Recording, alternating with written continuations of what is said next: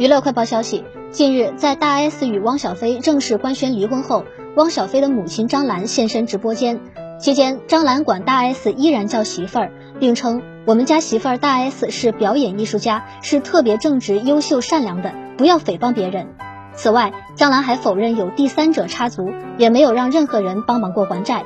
据了解，此前大 S 和汪小菲发布离婚声明，引发网友们的热议。不久后，就有网友发现汪小菲现身张兰直播间，与妈妈一起直播卖辣酱，这也是他离婚后的首次公开露面。直播中，汪小菲坐在张兰身旁，穿一身黑衣，打扮低调，看上去状态不错。